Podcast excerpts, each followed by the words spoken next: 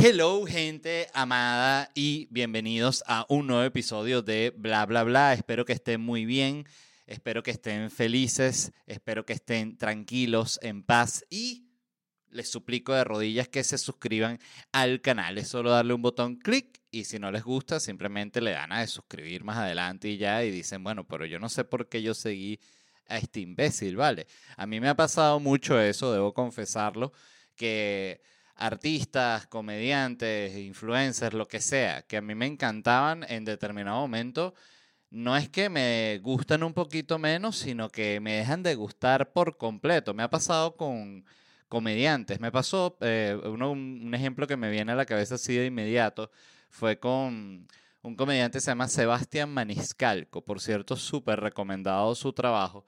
Pero vi dos especiales de él que me parecieron así unas joyas. Dije, este tipo es un maestro. O sea, inicié yo desde mi... Sí, desde mi experiencia como, como audiencia, bueno, le jalé una bola eh, increíble. Y vi su último especial, no sé si fue el último o el penúltimo, y coño, lo detesté. O sea, me pareció el peor comediante del mundo. Eh, me parecían terribles todos los chistes. Y yo dije, cuando uno vive esas cosas, es que uno dice, ah, esto también le tiene que pasar a gente conmigo, a juro. O sea, que les gustó un show y después van a otro show y dicen, este tipo es un imbécil. Eh, o gente que había visto algo y piensa que yo soy un imbécil, después da la oportunidad de ir a un show y le gusta. También tal, quizás existe esa posibilidad. Ojalá. Como sea, este, no era eso de lo que iba a hablar, pero a los que siguen, bueno, gracias por seguir. Em, bueno, el anuncio importante del episodio es que voy a ser papá. Eh, para mí es súper raro tener que hablar de estas cosas y, y sobre todo ese sentido como de anunciar. Yo siento que uno tiene como una... Es muy raro. En mi caso, yo sería como que podría ya salir con una foto con la niña cuando tenga como 12 años. Una cosa que soy como, sí, no soy una persona normal en ese sentido. De hecho, anuncio más bien como para salir de eso y para no ser raro, fíjense, ¿no? Eh, es muy interesante el hecho de ser una persona rara porque mm, yo personalmente como yo me veo a mí mismo y yo soy yo, yo no me siento raro, pero yo sé que soy raro porque incluso gente que me ha conocido durante muchos años me dice que soy raro, entonces que porque hay veces que también cuando la gente te conoce ya como que o alguien que tú de repente piensas que es medio raro, extraño, ¿no? Eh, en lo que lo conoces te das cuenta que no, que simplemente puede ser su cara o algo de su forma de ser. Em, entonces sí, es muy, es muy extraño cómo funciona eso y, y en ese sentido como yo llevo mi, mi, vida privada, pero estoy muy contento, estoy muy emocionado, estamos emocionados, mi esposa y yo. Este, em, es una noticia que uno se queda muy loco, ¿no? Al inicio. Em, para el padre es como muy intangible también, porque como la bebé está dentro de la barriga de la madre, uno no la siente en el sentido físico es como muy extraño, ¿no? Uno quiere como... Eh, sí, es, es, como que quisiera uno también como que le creciera algo que uno pudiese después juntar, como que, como que uno, a uno le creciera, ponte como una placenta, ¿sabes? Que la usa el bebé durante los primeros tres meses. Entonces cuando nace el bebé, tú esta placenta que es una cosa feísima que has crecido aquí a un lado, tú la desacoplas de ti así, ¡ah! duele, y la juntas al bebé en la espalda como una cuestión tipo avatar, ¿no? Como para que fuese más justo, siento yo en el sentido del desarrollo, que, oye, que tú también te, te sientas mal durante esos primeros meses, ¿no? Que, y, y bueno, y el tema de cómo comía Angélica fue lo que más me impresionó, que desayunamos, todavía está comiendo muy fuerte, pero tuvo unos ataques al inicio que a mí me sorprendían mucho, como que se lanzaba eh, dos, tres arepas en la mañana y ya, coño, y me, y me, preparaba a mí como igual, ¿no? Como para que yo comiera con ella parejo. Entonces, claro, yo en la mañana me metí una tremenda papa y como a la hora, no exagero, y que se lanzaba y que, ¿qué? Pre prepara un sancocho, una, unas costillitas, pedimos unas costillitas. Y yo, ¿qué coño? No, pero es que son son las nueve y media de la mañana. Entonces eso fue muy loco, ya se estabilizó un, un poquito más, todavía no tenemos nombre para la niña, eso ha sido súper difícil, eh, porque la verdad yo, eh, no sé, me gustaría que tenga un nombre que no sea común, pero pero los nombres que no son comunes también suenan raros, entonces es muy, muy extraño. Y, y yo que vengo de tener un nombre extraño, que es como una bendición y al mismo tiempo como una maldición, porque yo recuerdo que de niño yo evidentemente resentía muchísimo llamarme Led, porque este porque era raro. Entonces tú cuando, cuando eres niño, una cosa que es muy, como que te das cuenta además que es del comportamiento humano, que es que tú no quieres eh, resaltar en un mal sentido. O sea, tú quieres resaltar de una buena forma, pero no quieres resaltar por ser extraño. O sea, o porque tu nombre sea raro. Entonces mi mamá siempre me comenta que yo me quería llamar como José Enrique o José, José David, José Manuel, una cosa así, que era que yo me quería llamar, pues yo estaba eh, obstinado de llamarme Led. Em, pero fue interesante porque siempre he pensado que fue un nombre que, que, forma parte de mi personalidad, porque cuando tú tienes un nombre tan extraño ya eh, eso, eso hace que incluso cuando la gente te conozca, el, el, tema de conversación ya solo por el nombre es distinto y eso me parece bonito y yo personalmente adoro mi nombre. Eh, ahorita de adulto, como les digo, de niño lo odiaba. Pero, pero tampoco uno quiere ponerle un nombre que, que uno parezca como un huevón, ¿no? Como que, que, ¿cómo se va a llamar? Se va a llamar ciruela, no sé, una mariquera de esas. Entonces, este, eh, todavía no nos hemos decidido, estamos en eso. Esperamos ya pronto. Yo, de hecho, yo personalmente tengo un deadline como de una semana ya para decidir un nombre porque ya me tiene angustiado. Em, pero bueno, es muy, es muy sabroso. Yo siento también que me alegra la edad en la que está sucediendo porque no recuerdo cuando yo tenía, qué sé yo, 25 años, 24 años y pasaba por mi cabeza la posibilidad de tener un hijo, una hija, eh, pensaba así, era como que me parecía la máxima tragedia, así de sencillo. O sea, no ni siquiera algo que, que voy a hacer, no, la máxima tragedia de la historia. En cambio, a esta edad que tengo, más bien es como que aspiro a eso, o sea, me, me digo cool, es el momento perfecto, o sea, soy un viejo, o sea, no tengo ningún otro lugar donde estar más que en mi casa y trabajando, o sea, siento que es, es, es lo que más amo de esta edad, debo decirlo. Em, yo siento mucha tristeza por la gente que quiere así como como siempre ser joven, así que ay, yo siempre quiero tener 20, quisiera tener siempre 20, años, o esa gente que dice, ay, ya, los buenos tiempos, eso yo lo detesto, yo siento que vivir un seteo mental así de los buenos tiempos es como que limitar tu vida de una manera muy triste, o sea, como que ya tu pico tú lo pasaste, de hecho hace poco leí eso, que la mayoría, una gente, un grupo importante de la gente considera el pico de su vida a los 21 años, ¿no? Que es como esa edad en la que ya no, bueno, eres una persona muy joven, pero entrando en la adultez, pero todavía eres un carajito, pero al mismo tiempo ya estás que sí, trabajando, eres independiente. Evidentemente es muy buen momento, pero yo siento que todos son buenos momentos. Eh, yo siempre en ese sentido me he considerado muy afortunado porque yo adoro todas las edades. Cuando tenía 25 años me encantaba tener 25 años, cuando tenía 30 me encantaba tener 30, ahorita tengo 38 y me encanta tener 38.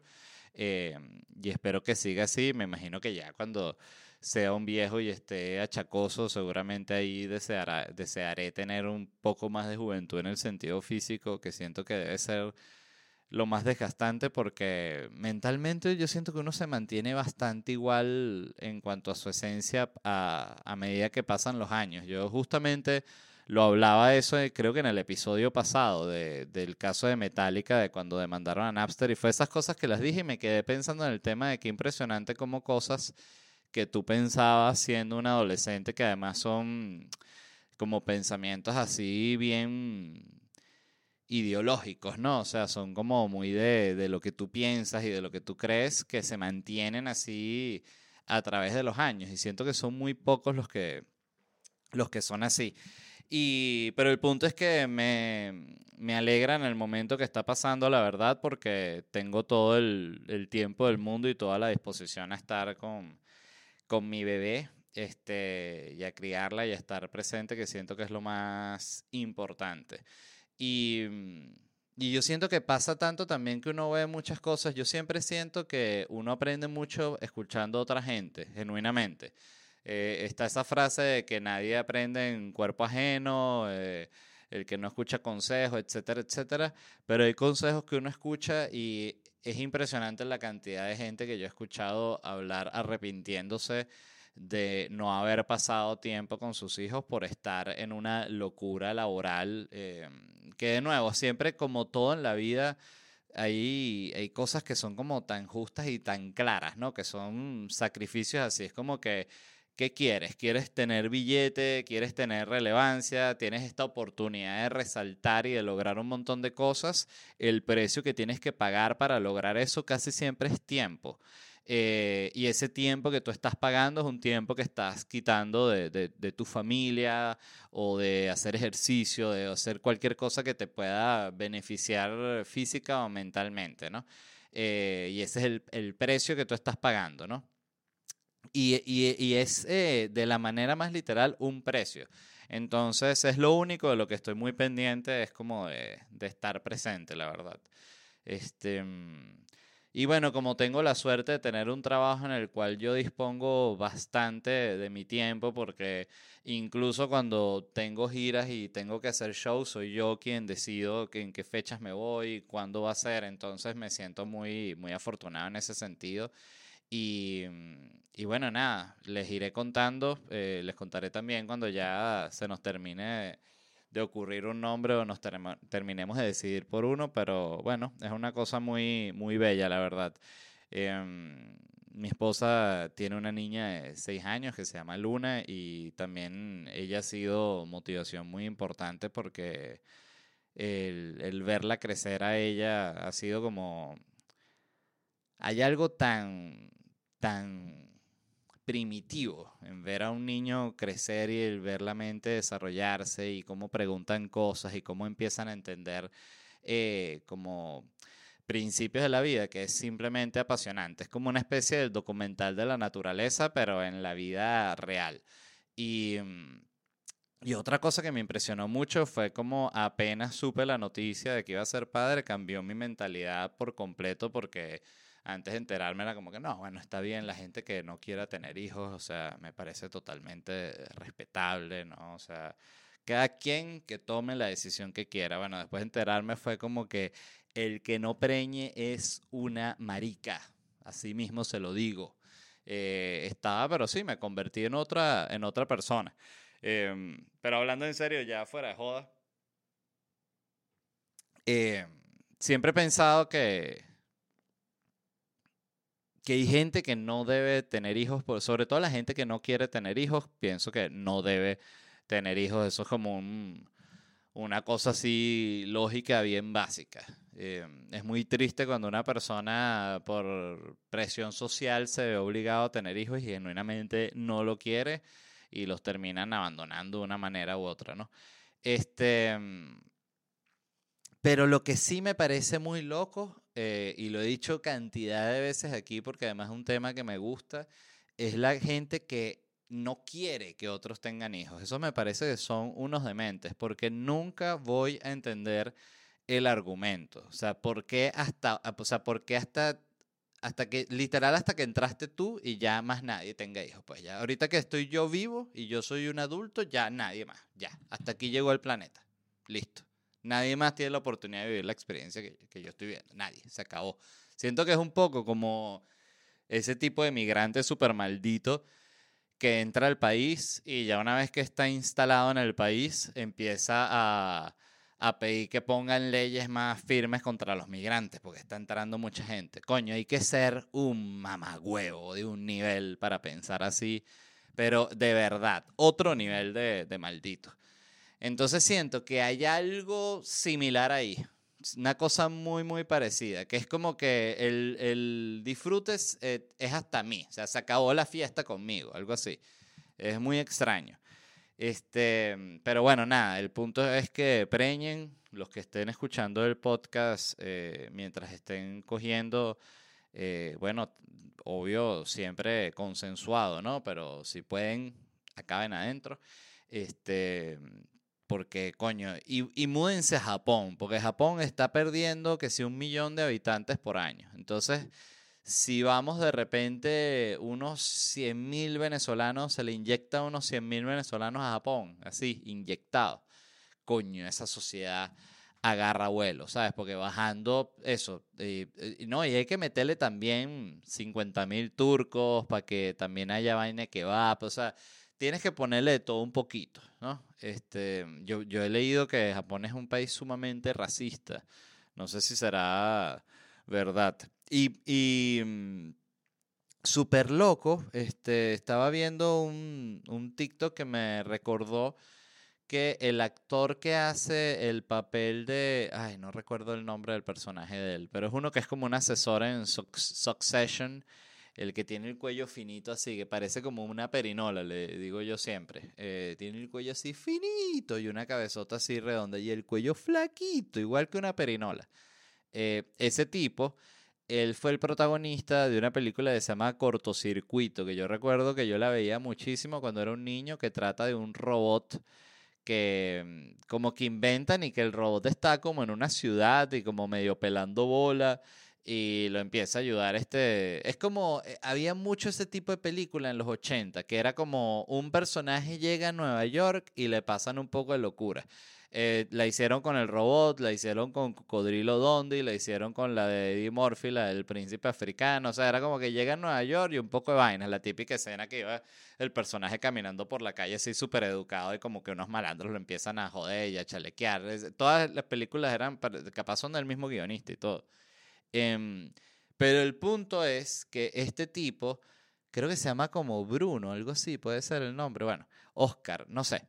Eh, él en esa película está maquillado, está en, lo que llaman blackface, está pintado oscuro, como si él fuese una persona de la India. Y, y, me quedé muy loco porque yo recordaba, o sea, él, su cara me sonaba demasiado. Yo decía, ¿dónde he visto a este tipo? Estoy seguro. Y además estaba seguro que lo había visto en una película vieja. Inicialmente incluso pensé que era el que es como el villano de una película de Bruce Willis que se llama El Halcón, algo del Halcón, que él es como un ladrón. Es una película que fue un flop así horroroso, pero yo recuerdo que a mí de, de chamito sí me gustaba mucho esa película. Y yo pensaba que este tipo era el villano, pero no, es un tipo que también medio se parece. Son como esa, un tipo de cara medio extraña y cuello finito.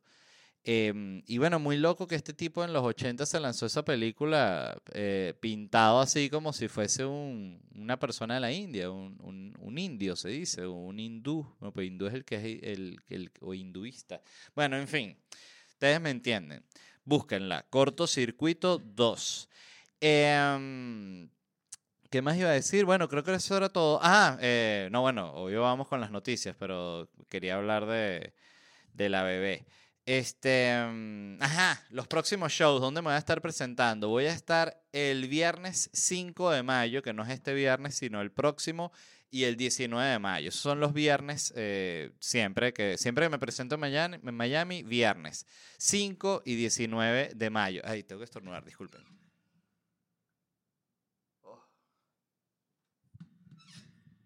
Qué horrible.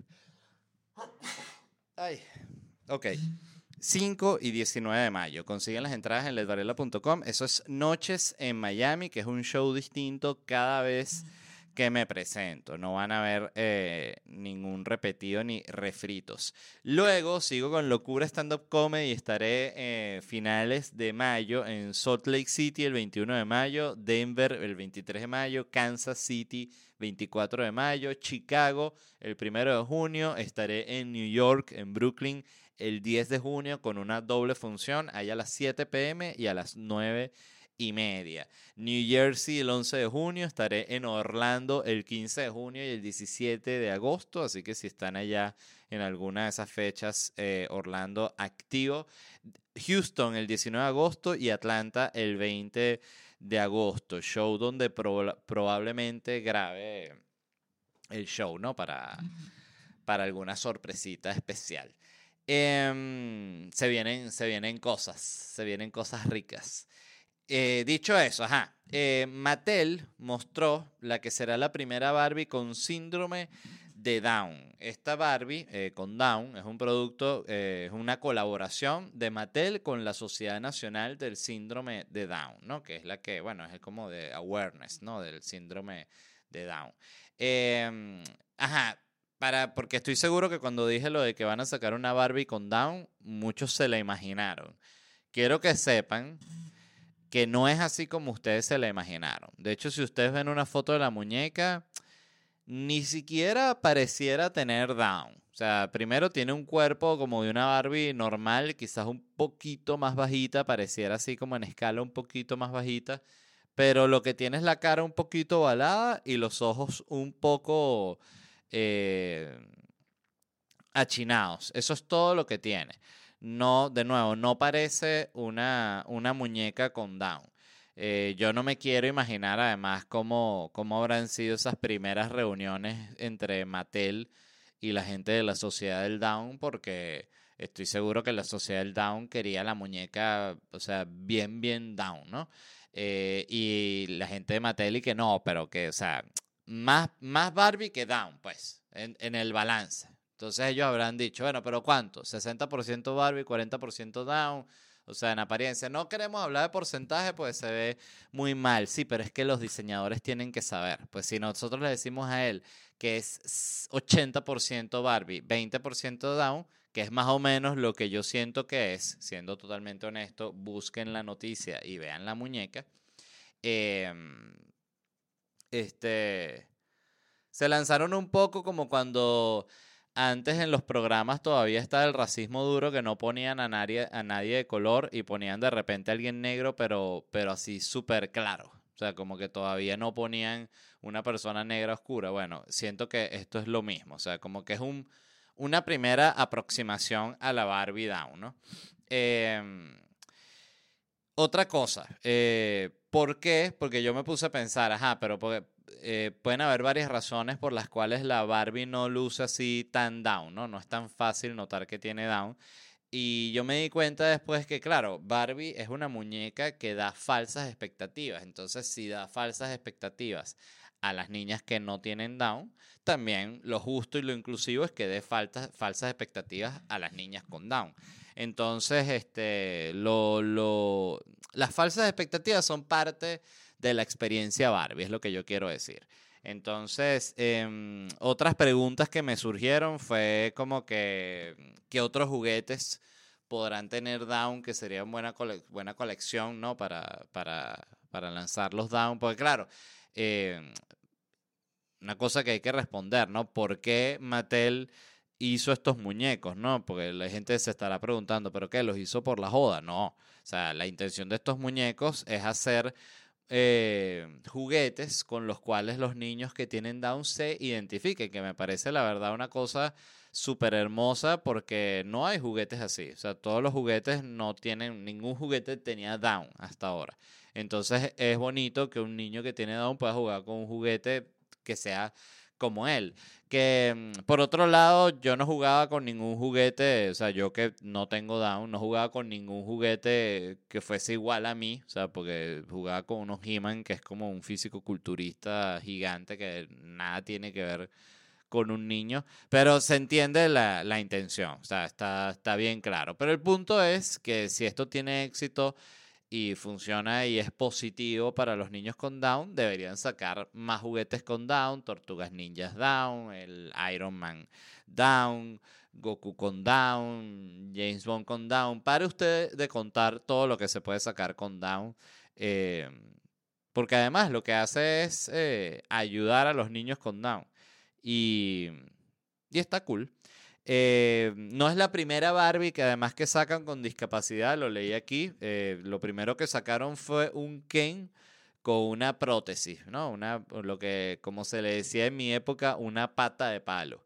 Ahorita se le dice prótesis, que obvio suena mucho mejor, y pata de palo además es algo que tú relacionabas directamente con los piratas, ¿no? Que eran los que eran más conocidos por usar prótesis, eh, garfios, eh, patas de palo, eh, parches, que no es una prótesis, pero está en el, entra dentro del mundo de la prótesis. Es decir, si tú vas a comprar un parche, definitivamente lo venden donde venden los bastones, donde venden las prótesis, donde venden la silla de ruedas, ahí es donde te van a vender el parche. O en, tiendas de lentes de repente también pueden vender parches, pero no sé dónde se comprará un parche. Capaz y que no, solo en tiendas de juguetes, los de piratas lo único que podemos conseguir, la gente nos falta el ojo, coño. Qué tristeza. Entonces sacaron un Ken. Fíjense que al inicio se, se, arriesgaron fue con un Ken, que no, lánzate el Ken con prótesis a ver qué tal, ¿no? Me parece cool, este, además, coño, es fácil sacarle la piernita porque es un muñeco. Y luego sacaron, ¿qué era? Una Barbie con un aparato auditivo, con un, de estos aparaticos para escuchar, y luego sacaron una Barbie con vitiligo. ¿Qué tal? Eso no, diga, eh, me van a disculpar, pero el vitiligo no es una discapacidad. De hecho, creo que es lo contrario. O sea, el vitiligo es, eh, es sexy. O sea, eso era antes que el vitiligo era visto así como medio extraño. Ahorita ya el vitiligo es divino. Todavía falta como que haya, coño, una gran celebridad con vitiligo. Como imagínate que le diera un vitiligo que sea... ¿A quién puede ser? A, no, Chris Rock ya sería demasiado. A, Will Smith sería perfecto que le diera un vitiligo. Em, pero un vitiligo de verdad, no como el vitiligo de Michael Jackson Total se supo por qué Michael Jackson, si era de verdad una enfermedad o eran tratamientos. Voy a escribir aquí, ¿por qué Michael Jackson? Ah, no, eso se lo voy a preguntar a ChatGPT. Es perfecto para preguntárselo a ChatGPT. Em, eh, ¿Por qué Michael Jackson era blanco? A ver qué dice ChatGPT. Eh, no, ya va. Espérate. Segundo, un segundo, un segundo. Un segundo. Me equivoqué. Ajá, ahorita sí. A ver qué dice. Michael Jackson era conocido por su tez más clara en los últimos años de su vida, pero en realidad nació con una piel más oscura. Se cree que el cambio de apariencia se debe en gran parte a una enfermedad llamada. este, definitivamente, ChatGPT no deja de mostrar que no sabe un carajo. O sea, que pura, pura conjetura. Pero bueno, ajá, seguimos con la otra noticia. ¿Qué es que el módulo de aterrizaje, ajá, un módulo de aterrizaje lunar japonés em, intentó, bueno, aterrizar en la luna y mm, se estrelló, se, se volvió mierda, ¿no? O sea, perdieron comunicación, olvídenlo, ¿no? Este era un módulo japonés que tenía dentro un rover árabe. O sea, como un camioncito, un carrito de esos que toman fotos, anda con una cámara, toma muestras. Ustedes saben, el clásico camioncito lunar. Em, esto era una compañía privada llamado iSpace, iSpace, que quieren hacer viajes a la luna. Y algo que me llamó la atención es que el rover este árabe, el camioncito árabe, pesaba 10 kilos. O sea, cuando leí ese dato dije, ah, ya, era como un carro control remoto, no era un, como una de las vainas de verdad que hacen de la NASA. Y también estuve leyendo que, voy a tomar un poco de café,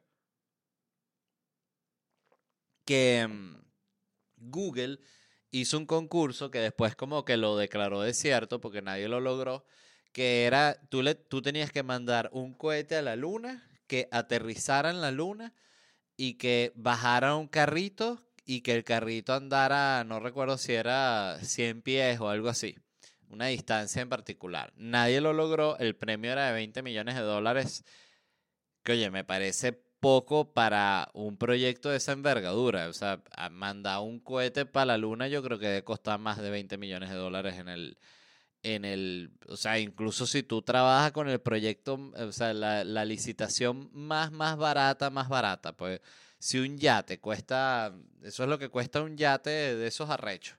Em, me quedé muy loco, o sea, dije, no sé, como 20 millones de dólares, o sea, nadie lo logró. Los únicos que han podido aterrizar en la Luna han sido Estados Unidos, Rusia y China.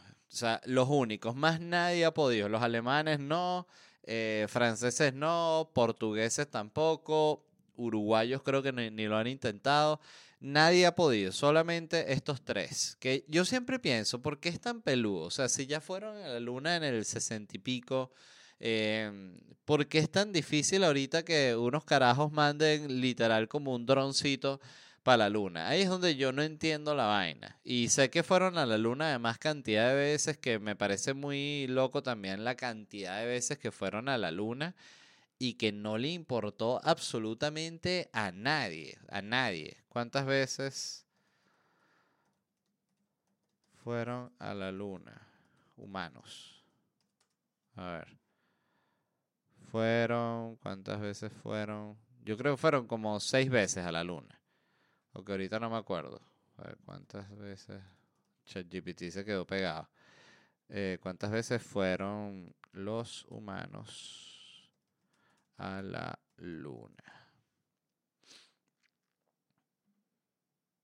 Ajá, personas que han caminado sobre la luna. 12 personas han caminado sobre la luna, pero fueron el Apolo 11, Apolo 12, Apolo 14, 15, 16 y 17. 1, 2, 3, 4, 5, 6 misiones han llegado a la luna, ¿ves? Duración total de la caminata lunar, 2 horas 31 minutos estuvieron los primeros, los otros estuvieron siete horas, verga. Le echaron bola. Charles Conrad y Alan Bean. Siete horas en la luna, se llama la película. Los que fueron luego de eso en el Apolo 14 estuvieron nueve horas 21 minutos en la luna. Pero ¿qué tanto hicieron ahí? Si eso que agarra tierra y ya. Em, esos bichos empezaron. Yo soy un animal, ¿no? Obvio. Eh, David Scott y James Irwin estuvieron 18 horas caminando en la luna. Estos fueron en el, a ver, en el 71. Los que fueron luego estuvieron 20 horas y los últimos que fueron en el 72 estuvieron 22 horas. Y fíjense que fueron en el 69, 69, 71, 71 y 72, 72. No sé. A veces me, a veces se lo juro que simplemente no me lo creo y ya. Y sé que estoy tarde. No, de hecho, no entro en el tema conspirativo de no creer en la vaina de la luna porque ya llegué demasiado tarde. Es como que no, vas a empezar con eso ya. Eso lo empezó gente hace 10 años y ya se desmintió que sí llegaron. Ah, joda. Yo digo que no llegaron nada. Además que fíjense que los, unos, los únicos que han llegado eh, que han podido, ah, porque además, exacto, los únicos que tienen humanos en la luna son los gringos. Rusia y China lo que mandaron fue eh, naves, pues que lograron aterrizar. China en la luna.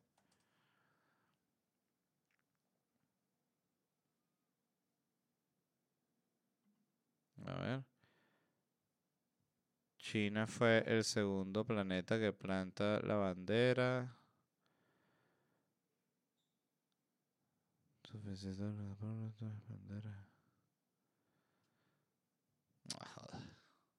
Bueno, el punto es que mm, estas son eh, empresas privadas ¿no? que quieren organizar estos viajes a la Luna. Son operaciones no tripuladas. Eh, hay dos compañías más que lanzaron eh, misiones a la Luna y no, y no lo lograron. Una se llama Space Hill, que es de Israel, que lanzó un módulo de aterrizaje allá a la Luna y se estrelló en el 2019. Y la Organización de Investigación y Espacio de la India también estrellaron, estrenaron, estrellaron un módulo en la Luna. O sea, todas estas operaciones son un fracaso. O sea, pero ¿qué pasa? ¿Será que tienen que poner un mono dentro de la vaina? Algo que, opere, que le dé un botón, porque es que no entiendo. Me quedo muy loco de cómo, de que nadie haya podido mandar un cohete para la luna. O sea, y lo peor es que esta gente son los que están eh, que quieren organizar los viajes para allá. Que es literal como si tuvieses una línea de autobuses que están saltando así por un barranco y te dicen, ah, nosotros somos los que, esos que están, ¿ves ese autobús que está cayendo por el barranco así que explotó? Sí, esos son los autobuses que vamos a usar para para todos los recorridos, eso así que van por el borde de la autopista, así como por un bordecito que parece siempre que se va a caer el autobús, el autobús. Vamos con eso. Entonces los estamos probando para cuando se caigan. Yo no qué coño, pero ¿Dónde es eso para no ir? Em, Yo no sé por qué es tan difícil, no sé si es que será un tema de dinero, tal vez es un, bueno, tiene que ser un tema de dinero, porque evidentemente los gringos invierten demasiado dinero en eso, los rusos también, los chinos también, pero a mí me extraña mucho que los alemanes no tengan una vaina en la luna, que eso, que los franceses no tengan una vaina en la luna. O sea, los que tienen bombas nucleares me sorprende que no tengan cosas en la luna. Em, otra noticia que vi es que salió un artículo que ha agarrado cantidad de declaraciones de gente que fueron empleados del, del, turco este de, la sal, del Salvae, y, y han dicho que el tipo es un explotador, que es un patán, que los restaurantes son una mierda, que es toda una estafa, que es todo un boom de las redes sociales. Y dije, coño, qué arrecho como siempre se, lo rápido que se desinflan esos mitos y también que siempre pasa esto con, con, las cosas que son por capitalizar, que es lo que yo, siento, ¿no? Cuando alguien no hace algo por porque realmente hay pasión, sino porque la pasión es hacer todo el billete posible en el, en el, en el menor tiempo posible, ¿no? Y mm, y no sé, me parece como cuando uno ve estas noticias siento que es bastante, bastante obvio y cómo se van, cómo se van, no sé, cayendo esos mitos. Pero el punto es que no vayan a comer al restaurante del Solvae porque el tipo es un patán, pues, lo que dice el artículo, pues, según. Ahorita capaz es que el patán es el manager que dio la entrevista. Uno nunca sabe. Quería eh, cerrar el, episodio de hoy haciendo unas recomendaciones especiales que son las mejores series de comedia que yo he visto. Eh, bueno, para que las vean, para que las disfruten. Y, y bueno, eh, estas son las que, las que recordé, la verdad. Estoy seguro que hay otras que me gustaron también y que son importantes para mí. Pero estas son las que recordé. La primera que les quiero eh, recomendar es Arrested Development. Fue una serie que, coño, ya debe tener, tiene, tiene varios años ya, puede tener yo creo que, no sé, no, 20 años no creo. Sí, tal vez puede tener 20 años, pero a ver cuánto tiene Arrested Development. Arrested Development. Arrested Development es de el último episodio fue en es del 2003, sí, ya tiene 20 años. Es una serie como muy absurda. Tiene un ritmo muy loco. Ah, bueno, una que, que recuerdo que voy a anotar aquí, Pip Show. Este tiene un elenco increíble. Este, de ahí fue que vi a, por ejemplo, el que hace el personaje de. Coño, estoy horrible con los nombres, ¿vale? Maldita sea. Se me, se me olvidó el nombre de él también. Este, ah, bueno, justo aquí tengo abierto Arrested Development. Él se llama Todd. David Cross, que hace el personaje de Tobias Funky. Increíble ese personaje, que es un tipo que no puede estar desnudo nunca e incluso cuando se baña usa como unos hot pants así de, de jean. Esa serie es simplemente fantástica. La otra que les quiero recomendar, Peep Show, ya la he recomendado aquí, es del mismo productor y creador de Succession, debe ser uno de sus primeros trabajos. Eh, Fly of the Concords, que siento que es una serie ya bastante, bastante olvidada y que tampoco creo que fue una serie tan vista, en, o sea, si fue vista en su momento. De hecho, recuerdo que fue de las primeras cosas que vi así como que se habían hecho virales en YouTube. De hecho, sé que ellos dos, eh, Fly of the Concords, que es un dúo de comedia, de musical, yo personalmente no me gusta la comedia musical, me parece horrible en, la, en la mayoría de sus casos y es muy extraño cuando me gusta algo. justamente el cuartito sacó una, unos tres temas así como, no sé si eran todos de, eran como tres reggaetones, sí, em, que estuvo buenísimo, estuvo genial. Eh, véanlo, era el, especial de Semana Santa, fue. Estuvo bestial, increíble. Pero a mí en general la comedia musical me parece una mierda. Fly of the Concords para mí es lo mejor que yo he visto de comedia musical en mi vida. Y la historia de ellos es interesante porque ellos se hicieron, ellos son de Nueva Zelanda y se hicieron famosos girando, o sea, así a, a la antigua, literal, en tiempos pre-internet. Y mm, hicieron una gira, lograron mover muy bien como sus discos, sus presentaciones. Y en determinado momento se presentaron, creo que en Los Ángeles o en Nueva York. Y ahí los vio un productor de HBO y les dio la oportunidad de grabar un especial que ellos grabaron, no recuerdo el nombre. Es el, que si ustedes buscan Fly of the Concourse, los videos que les van a salir en YouTube son de ese especial. Y ese especial leí una vez que fue un fracaso de ratings. O sea que cuando lo, lo transmitió HBO no lo vio nadie. Voy a tomar un poco de café. Y, y fue después que gente empezó a sacar clips de ese especial y a subirlos en YouTube. Y fue como una de las primeras vainas que se viralizaron, así. O sea, que fue un show que se grabó y, se viralizó luego. Y gracias a esos clips que se viralizaron fue que ellos les, les dieron la serie de, de Fly of the Concords. Que en Fly of the Concords hay un personaje que es el manager de ellos, que es como el agregado cultural de la Embajada de Nueva Zelanda en Nueva York que es un tipo también fantástico. Eh, ya les voy a decir el nombre de, Flight of the Concords. Él se llama... Eh, coño. No, es que estoy pelando mucha bola. Debía haber, haber, haber, abierto estos links antes. Porque quiero... Rhys Darby, Derby se llama él, Rhys Darby que él también es un comediante neozelandés que es experto en voces. Que también eso ya siento que es un tipo de comediante que ya medio desapareció, que se veía mucho en los 80 y creo que inicio de los 90 también.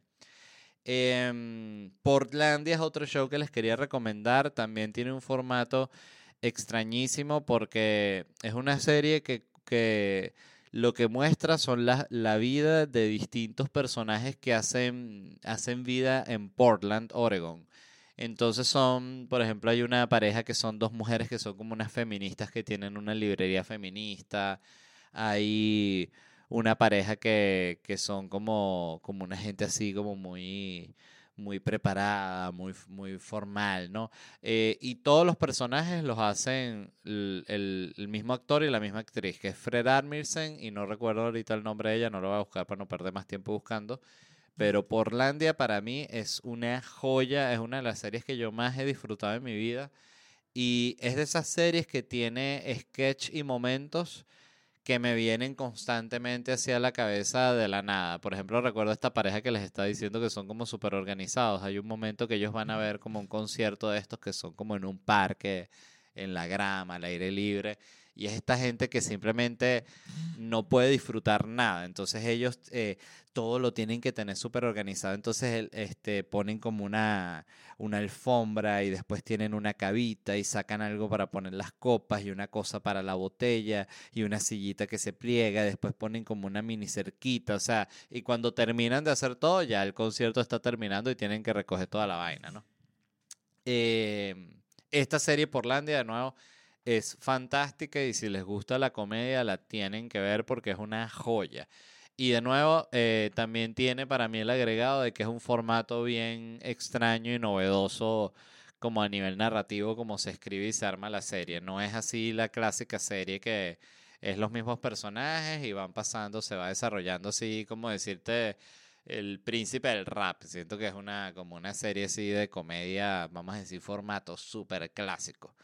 Em, otra serie se llama Corp Your Enthusiasm, que es una, esta serie de Larry David, que es el co-creador de, de, Seinfeld. Y me parece a mí, Seinfeld tiene es una serie legendaria, por eso pongo Corp y no Seinfeld en la lista, porque a mí Corp me parece que es una evolución de Seinfeld. O sea, es exactamente el mismo tipo de humor pero sin ser tan caricaturesco, sin las risas grabadas, sin el formato sitcom clásico. Pero también con Corp me, me pasa, es esas series que recuerdo escenas y recuerdo momentos así fantásticos. Por ejemplo, recuerdo uno que ellos son, eh, los protagonistas de la serie son judíos, ¿no? Y, y Larry, con el que es su manager, que son dos judíos, descubren este restaurante de comida palestina que es buenísimo. Y eh, e invitan a un amigo de ellos también que es judío, que está pasando por una etapa así como de, de redescubrimiento del, de redescubrimiento del judaísmo y así. Entonces se llega al, al, al, restaurante palestino con una equipa. Entonces el, Larry lo ve y dice, ¿cómo va a estar? Va a entrar con este tipo con la equipa si sabe que esto es un restaurante palestino que se van a molestar. Entonces él sale y lo confronta afuera, ¿no? En el, de frente a su carro, que le dice, no puedes subir con la, no puedes entrar con la equipa y tal. Y claro, todos los palestinos están dentro del restaurante viendo la escena que está pasando afuera sin saber que este tipo es judío también. Lo que ven es un tipo formándole un peo a un judío así, diciéndole al final, le dice, vete, vete aquí. Y el tipo se va con la equipa y cuando entran todos los palestinos lo, lo aplauden. Tiene, tiene momentos demasiado increíbles esa serie y es una joya también. Otro que les quería recomendar son dos series que son de Tina Fey, que es eh, Rock y Unbreakable Kimmy Schmidt. Las dos creo que están en Netflix. Unbreakable Kimmy Schmidt es de Netflix. Pero también para mí Tina Fey es como un género en sí mismo lo bien que escribe comedia esa mujer, porque ellos, toda esa gente que viene como de la escuela de Saturday Night Live, me parece que tienen algo muy cool, sobre todo cuando se nota que es un proyecto que llevan ellos, que lo escriben ellos o que ellos son los, los jefes. Y es que es una metralleta de chistes, o sea, no es que si la serie tiene este momento reflexivo en el cual, no, nada de eso, o sea, todo es chiste, chiste, chiste, chiste, chiste, chiste. Em, y son muy buenas las dos. El Dirty Rock tiene además la, a Alec Baldwin que hace un personajazo y a, Tracy Morgan, que también hace un personajazo. Tienen mil personajes más buenísimos, pero ellos dos para mí llevan toda la serie. Y esta Unbreakable Kimmy Schmidt tiene lo mismo que tiene Dirty Rock, que es ese ritmo como muy rápido de chistes, de comedia muy, muy rápida. Que llega un momento que incluso medio, como que medio te, te mama el, el ritmo de la película. Y en Unbreakable Kimmy Schmidt hay un personaje eh, que, ¿Cómo se llama él? Unbreakable. Ya les voy a decir. Eh, Titus Andrómedas. Eh, se llama Titus Borgis, el tipo. Eh, coño, ese carajo me parece que era un monstruo. Era el personaje más cómico de toda la serie. Y también esta rubia que se llama esta, Jane Krakowski. Que ella era, ella salía en no recuerdo qué otra serie era que salía ella, pero también la, la mega parte. Ellas dos son excelentes. Em, las otras que quería recomendar son todas las series, no todas, pero varias de las series que ha hecho Ricky Gervais, que me parece que también es un tipo que tiene muy buen averaje, porque em, es interesante también como tú ves que los comediantes es muy común que los comediantes que se hacen muy, muy famosos eh, les dan una serie, ¿no? La oportunidad de que hagan una serie. Y muchas veces la serie es una mierda y ves como un comediante que puede ser muy bueno para stand-up, cuando vas a ver la serie es como cualquier vaina. Me pasó un poco con la de F The Family, la que tiene Billboard, que es animada en Netflix, que la vi y me pareció cualquier vaina. Y de nuevo, Billboard me parece un monstruo en stand-up. Pero el que tú seas bueno en algo no significa que tengas que ser bueno en otra cosa. Yo siento que ya con que seas bueno en algo es suficiente. Pero, pero el punto es que me parece que Ricky Gervais, de nuevo, tiene muy buen averaje, porque me parece que su stand-up es muy bueno. Él es de las pocas personas que entró al stand-up tarde y así como básicamente como que eh, siento yo que por capitalizar su fama, que, que respeto mucho la manera en la que hace stand-up. Me parece que es lo que, lo que se llama un huevo pelado. Em, me gusta mucho su trabajo, pero además me parece que sus series son increíbles, incluso mucho más que su stand-up. Eh, The Office, la original de él, es una joya. Extras, yo creo que mi favorita de él, o probablemente la que más me hizo reír. Impresionante. Además que tiene como una visión desde adentro de lo que es el mundo del entretenimiento que es fascinante. Tiene esta, esta otra se llama Life, Life is Too Short, eh, Life Too Short, que es con que la protagoniza este este nano, pero no se dice nano, ¿no? ¿Cuál es la, no sé ni cuál es el término eh, apropiado? Eh, persona pequeña es, bueno. el de Willow. Esa, esa serie, Life Too Short, es fantástica. Y la última que vi de él, que es Afterlife, que es la, la que hizo en Netflix, que la esposa tiene cáncer y tal, es una joya también de serie. Eh, son muy buenas las series de, de Ricky Gervais. Otra que les quería recomendar es Louis, la de Louis C.K. Esa sí me parece una joya. Todas las temporadas, todos los episodios, soy fan de esa serie. Creo que probablemente de las dos series que he sido más fan, fan, fan así de comedia es Fly of the Concourse y Louis. Em, me fascina. Tiene además todo un... Es muy surrealista, es una serie muy, muy especial. Esa la consiguen en la página web de Louis. Él la vende ahí, la serie. Eh, otra que les quería recomendar es Silicon Valley, que trata sobre este mundo de Silicon Valley, de la gente que hace aplicaciones y tal. También me parece una joya fue una serie que la empecé a ver, después la dejé de ver y ya cuando estaba, cuando me enteré que iba a terminar, la retomé y la terminé de ver y es impecable. Esa también es de un tipo eh, Silicon.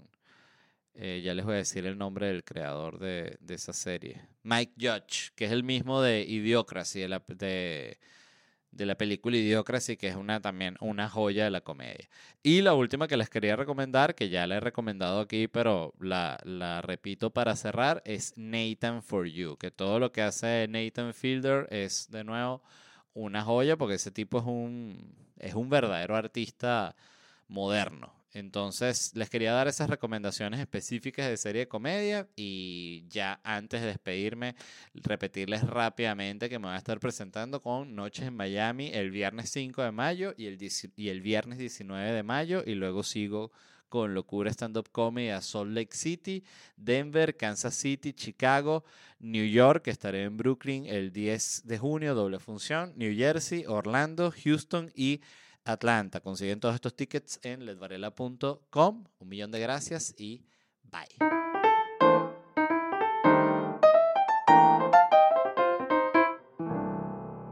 Hello, it is Ryan, and I was on a flight the other day playing one of my favorite social spin slot games on chumbacasino.com. I looked over the person sitting next to me, and you know what they were doing? They were also playing Chumba Casino. Coincidence? I think not. Everybody's loving having fun with it. Chumba Casino is home to hundreds of casino style games that you can play for free anytime, anywhere, even at 30,000 feet. So sign up now at chumbacasino.com to claim your free welcome bonus. That's chumbacasino.com and live the Chumba life. No purchase necessary. DTW, void, were prohibited by law. See terms and conditions 18 plus.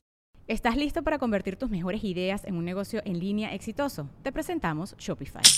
Tal vez no lo sabías, pero nuestro podcast More Than Mamis es un negocio y lo empezamos por supuesto para desahogarnos y hablar sobre la maternidad, no para convertirnos en expertas de ventas y del e-commerce. Así que sí, necesitábamos ayuda para vender nuestro merch y poner en marcha nuestra tienda. ¿Y cómo suena con Shopify?